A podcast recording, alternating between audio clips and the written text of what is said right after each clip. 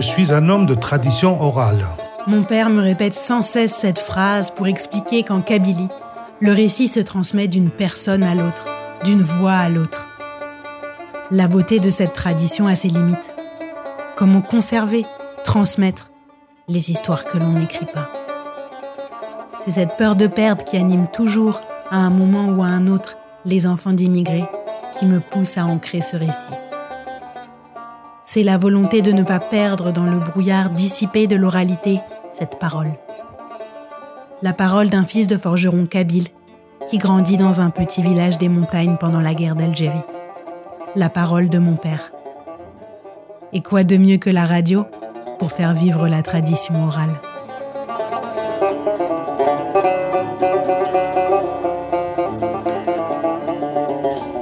D'abord, c'est quoi l'objectif? Bon, alors au début, il est un peu sceptique. Et comme souvent avec mon père, tout commence par une joyeuse engueulade. Donc je vais te raconter ma vie. Exactement. Voilà, il faut résumer ça comme ça. C'est ta vie. Voilà. Euh, C'est euh, c'est aussi, euh, aussi simple que ça. Comment commencer Elle est longue ma vie, hein. Elle est tortueuse. Peut-être on peut commencer par le début.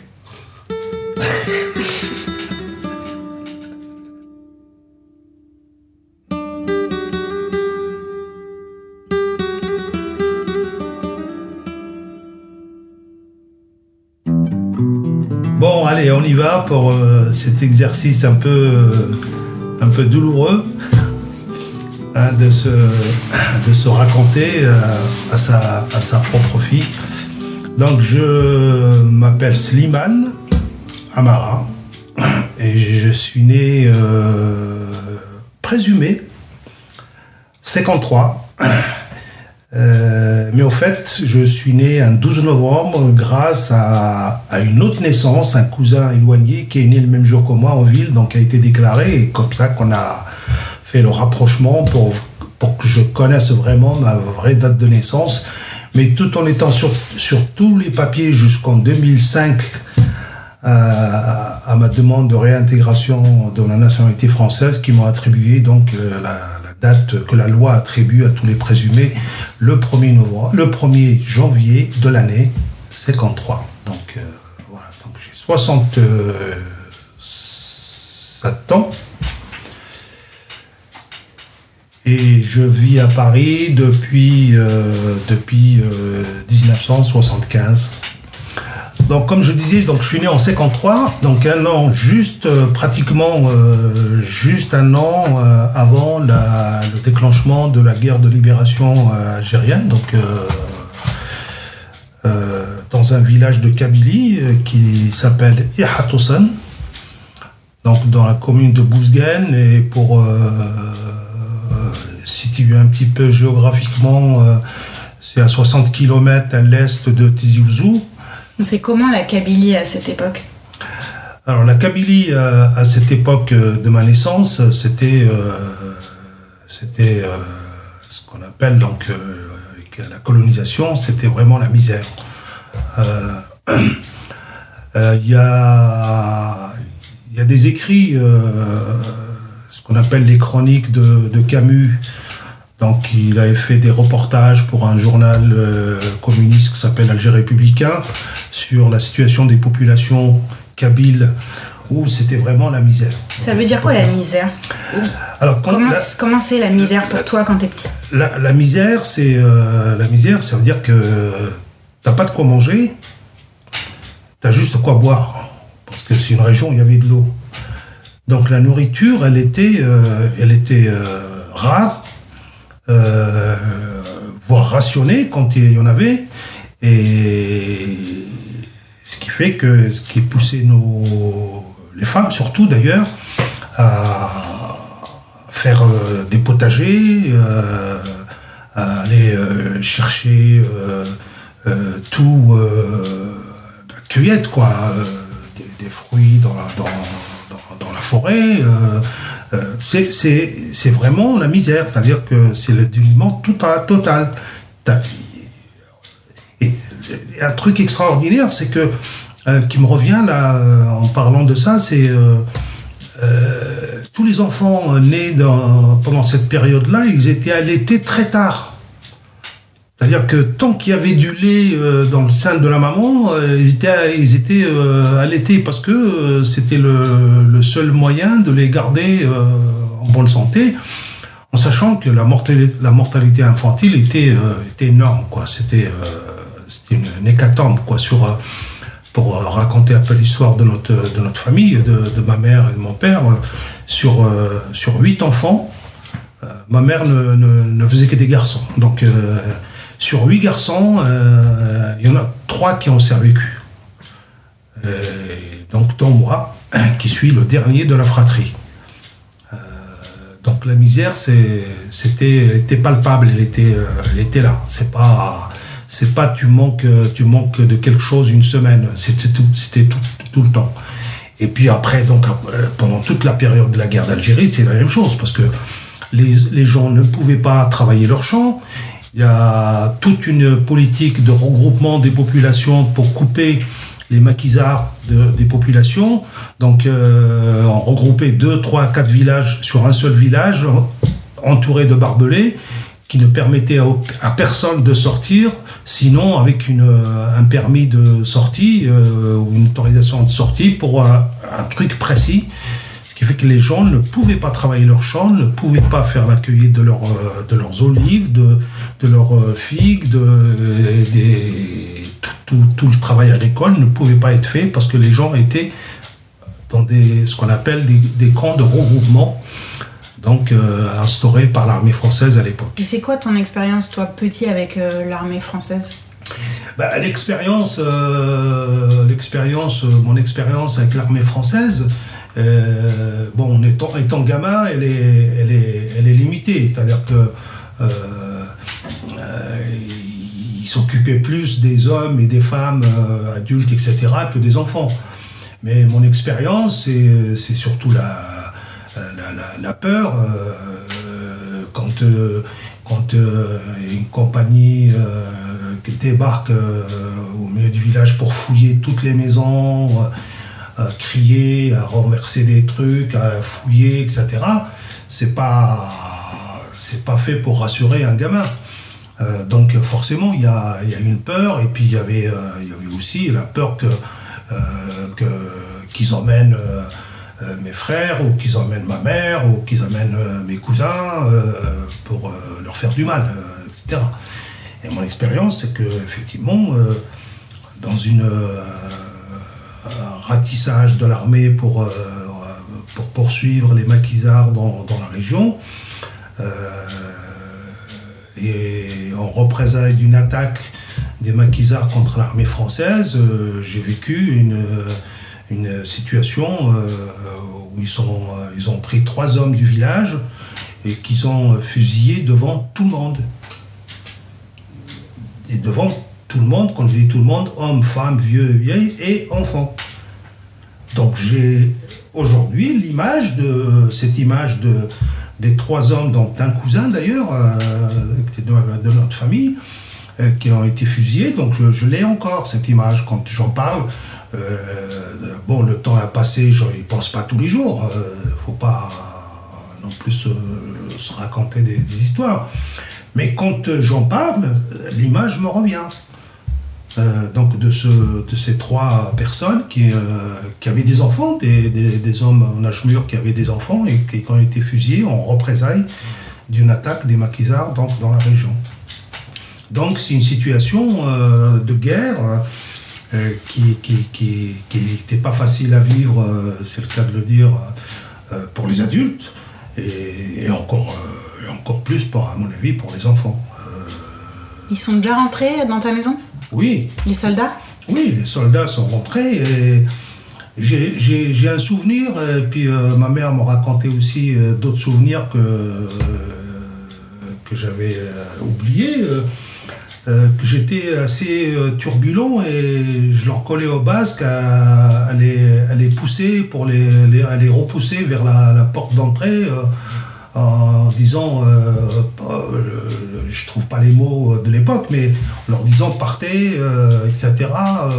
je j'étais comme, comme il disait un, dégourdi. L'expression me disait, ça, il est dégourdi le petit, que je, je me laissais pas faire quoi. Euh, mais je ne me rendais pas compte du danger. Il hein. faut dire, hein, c'est pas, un acte héroïque, hein. c'est tout simplement un enfant qui, qui se révolte et puis qui, euh, qui essaie de, les mettre dehors de, chez lui. Mais euh, oui, il y, a eu des perquisitions où ils ont tout fouillé, et tout, etc. parce que aussi, j'avais le frère de ma mère qui était maquisard, donc il pensait toujours qu'il pouvait se planquer chez sa sœur, donc euh, il se gênait pas pour venir retourner tout dans la maison pour euh, chercher euh, cet oncle qui, était, dans, qui était dans le maquis. Tu leur parlais en quelle langue aux soldats? Je leur parlais en kabyle, parce que je ne parlais que le kabyle. Évidemment. Je, je hurlais des trucs en kabyle. je m'en souviens pas de ce que je disais exactement, mais j'ai souvenir de trucs où je, je les accrochais comme ça euh, dans leur pantalon, à les pousser, etc. et tout. Euh, et, il faut dire que euh, malgré ma, mes, gestes de vouloir les repousser, etc., il faut dire ce qu'il en est, jamais j'ai été maltraité. Je pense que dans un autre contexte, euh, peut-être, euh, il m'aurait filé une baffe, euh, un coup de pied ou un truc comme ça, mais ça les faisait plutôt rire qu'autre chose.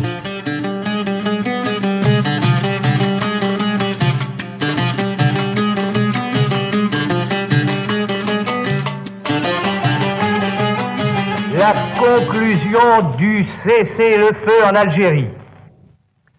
Les dispositions adoptées pour que les populations y disposent de leur destin. La perspective qui s'ouvre sur l'avènement d'une Algérie indépendante coopérant étroitement avec nous satisfont la raison de la France. Donc l'indépendance, le jour de l'indépendance. Le jour de l'indépendance, évidemment, euh, euh, à mon âge, euh, euh, je faisais comme tout le monde. Euh, vive l'Algérie, etc. Donc c'était la fête. C'était tout le monde était dehors, les klaxons, les drapeaux, les, etc. C'était la, la liesse populaire.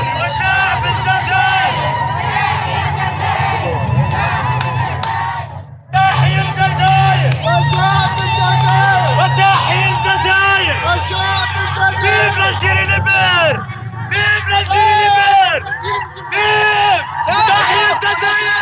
Je pouvais pas mettre de mots sur euh, cet événement, euh, sinon euh, vive la liberté, vive l'indépendance, vive l'Algérie, etc. Mais je ne sais pas si je réalisais à ce moment-là l'événement que, que c'était. Donc c'était la fête. Et la fête, tout le monde faisait la fête, donc un, un gamin de l'avant, il faisait la fête comme tout le monde. Mais euh, on n'avait pas conscience de, de, de, de l'importance de l'événement. Mais qu'est-ce que ça a changé à ta vie de petit garçon? L'indépendance? Euh, ce, que, ce qui a changé à ma vie de petit garçon, c'est euh, c'est que déjà, tu me disais tout à l'heure comment euh, on faisait pour jouer, tout, etc. C'est qu'on pouvait jouer dehors, euh, partout euh, où, on pouvait aller, euh, c'était, on était contraint par rien. alors là, on s'est, lâché, hein, on s'est rattrapé hein, pour jouer. Hein. jouer au foot, aller courir, aller dans, grimper dans les arbres, aller chercher chercher des fruits, chercher des raisins, parce que c'est une région viticole, donc on allait chercher du raisin. Euh, on donc, euh, on était tout le temps dehors, euh, tout le temps, tout le temps, tout le temps dehors. De, sortie de l'école, c'était jouer au foot ou, ou, jouer avec nos, nos charrettes donc qu'on travaillait, qu'on fabriquait avec des roulements et, on se trouvait des pentes pour descendre avec nos, nos, nos- nos- petites voiturettes fabriquées de briques et de broc. Donc euh, on, on- on s'est rattrapé euh, là-dessus.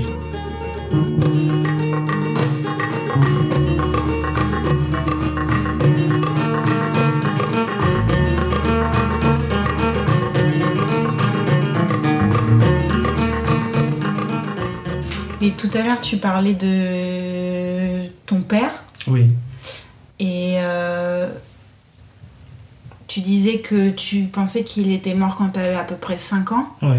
Est-ce que tu t'en souviens un peu Ou Non. on t'a raconté? À raconter. Je ne me souviens pas. Tu t'en souviens pas? Mon père, j'ai.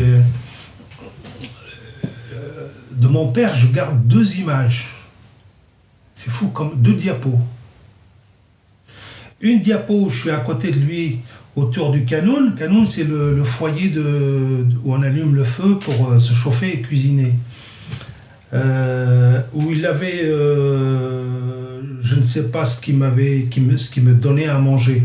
Mais il, rentrait, donc il dit à ma mère, euh, il est où le petit? Donc tu me l'envoies? Donc j'y vais et, j'étais à côté de lui. Il me donnait quelque chose à manger. Je ne m'en souviens pas ce qu'il me donnait à manger. Ça c'est la première image. La deuxième image c'est de la même période d'ailleurs. Euh, il, rentrait avec, euh, euh, il rentrait avec son âne, donc perché sur son âne, comme dirait l'autre, et il me trouve juste en bas de la maison. Et je me souviens, il me prend par, il- me chope par un bras comme ça, comme un poulet, et il me soulève et me met devant lui pour remonter avec l'âne jusqu'à jusqu'à la maison. C'est les deux seules images que j'ai de lui, pas plus. Qu'est-ce qu'on t'a raconté alors euh, sur euh, notamment comment il est mort? Alors comment il est mort, euh, ça je, on me l'a raconté, mais j'étais là, même si j'étais, même si j'étais petit. Mon père, comme je l'ai souvent raconté, il était un peu fou. hein. Il avait des, sortes de de crises de où il part où il veut, il, interdit, pas interdit et tout, euh, euh, il y va. Euh, donc, dans le, donc le village de regroupement, donc notre village qui était regroupé, donc il s'est permis, sans autorisation de, de, l'armée et, des harkis qui étaient là, il s'est permis de sortir du village et d'aller d'aller dans ses champs. Faire quoi? Eh ben, il allait dans ses champs comme il avait toujours l'habitude d'y aller depuis qu'il est né, euh, pour euh, travailler ses champs, pour aller. euh, je crois que c'était un champ d'oliviers celui-là. Donc il est allé, c'était une période de, de- de- des olives où je pense qu'il a dû vouloir aller récolter ses olives. Comme si de rien n'était, alors qu'il était dans un camp de regroupement et qu'il est sorti sans autorisation. Et là, ils l'ont chopé sur son terrain, donc ils l'ont battu à mort en fait. Ils l'ont battu à mort, ils sont revenus au village en disant vous allez chercher votre fou là-bas, euh, il est dans, sur tel champ. Et donc ils sont allés le chercher et puis il est, il est mort de suite de ses blessures le lendemain matin. C'est qui il? Euh, euh, L'armée française et les harkis. Donc c'est l'armée française et les harkis qui l'ont tabassé à mort. Voilà, à mort, ouais. Ouais, je pense que surtout les harkis aussi qui l'ont tabassé à mort.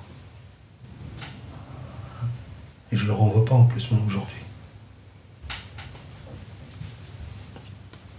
Tu dis qu'il était fou, mais au village il était, il était pas vu comme fou.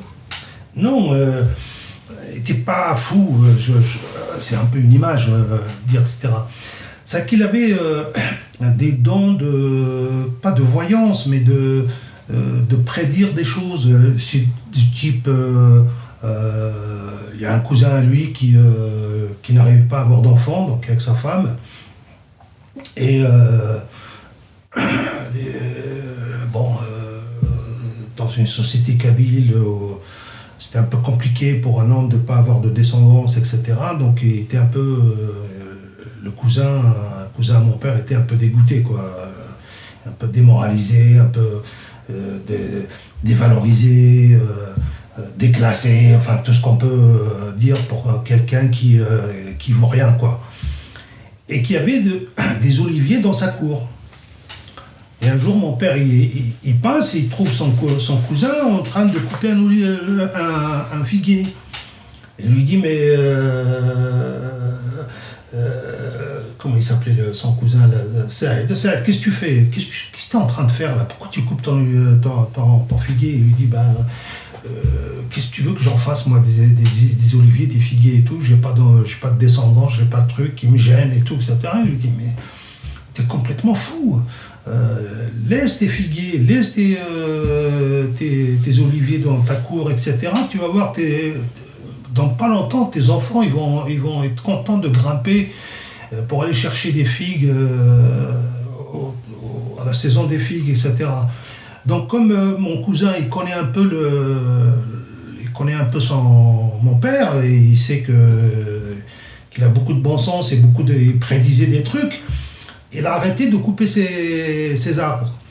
Et effectivement, euh, pas très longtemps après, il a commencé à avoir un garçon, puis après un deuxième, et puis un troisième, et, des- années après, les enfants effectivement grimpaient. Donc ça, ça, donnait une, lui donnait une sorte de notoriété, euh, mais en même temps de respect et de crainte c'est qu'on le respectait parce que bon, euh, c'était toujours bienveillant, c'est toujours des, prédisait toujours des choses euh, bienveillantes et euh, dans l'intérêt des gens, mais en même temps, et, il le craignait parce que quelqu'un qui prédit des trucs et tout, euh, c'est un peu sorcier comme truc, donc ils, Ouais. ils avaient une peur et, une, et, et du respect, c'est euh, ce qui fait qu'ils Il peut les, il peut les maudire, quoi. Il peut porter l'œil, et euh, voilà, il peut, il peut les- aussi les, Ouais. leur prédire. C'est le devin, quoi. Oui, voilà. C'est le devin Ouais. du village. Euh, C'est le, ouais, ouais, c'est ça. C'est ça. Ouais, le devin du village. Et qui était un excellent forgeron. C'était son Et un premier forgeron.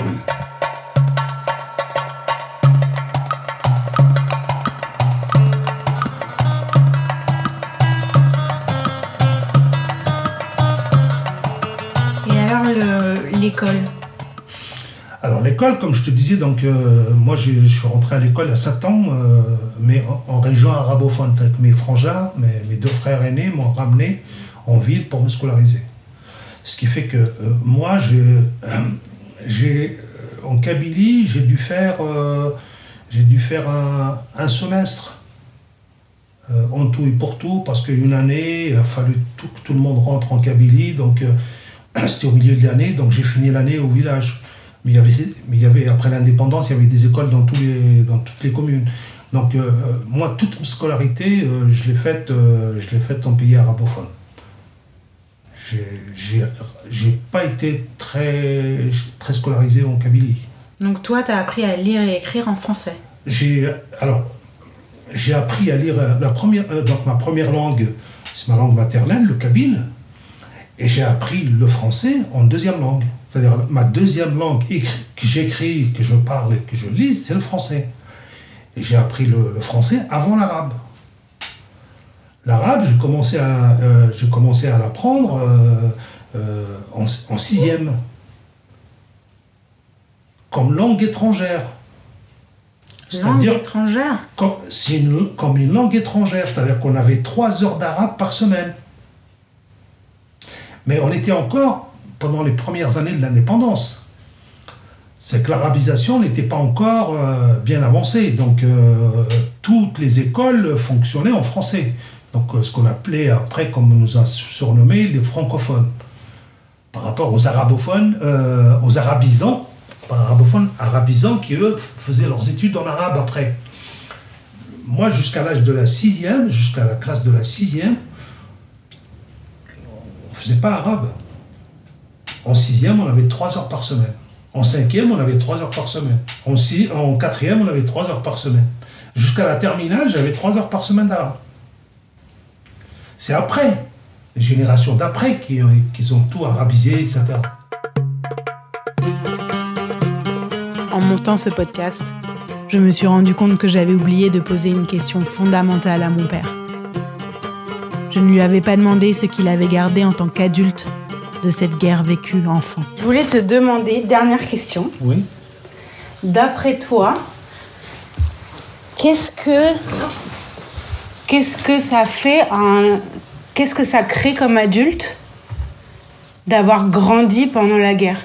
Qu'est-ce que tu gardes dans ton dans, toi, dans ce que en tant qu'adulte, d'après toi, de euh, de ton enfance euh, bah, ce, que, ce que je garde, c'est une, une, sensibilité justement à toutes ces injustices et à tous les malheurs qui se passent sur Terre. Euh, je les reçois de plein fouet et je et je peux pas rester insensible quand j'entends parler d'une guerre quelque part, euh, de, de, de, de, peuples qui se, qui, qui, se, qui, se, qui se déchirent, de, de guerre, enfin tout ça. Sa réponse ne m'a pas étonnée.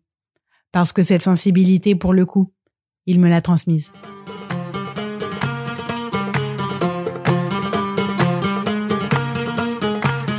Mesdames, Mesdemoiselles, Messieurs, si nous devons vous dire adieu, sachez bien que nos aïeux ont combattu pour la France. Sachez bien que nos aïeux ont combattu pour la France. Sachez bien que nos aïeux ont combattu pour la France. Sachez bien que nos aïeux ont combattu pour la France. Sachez bien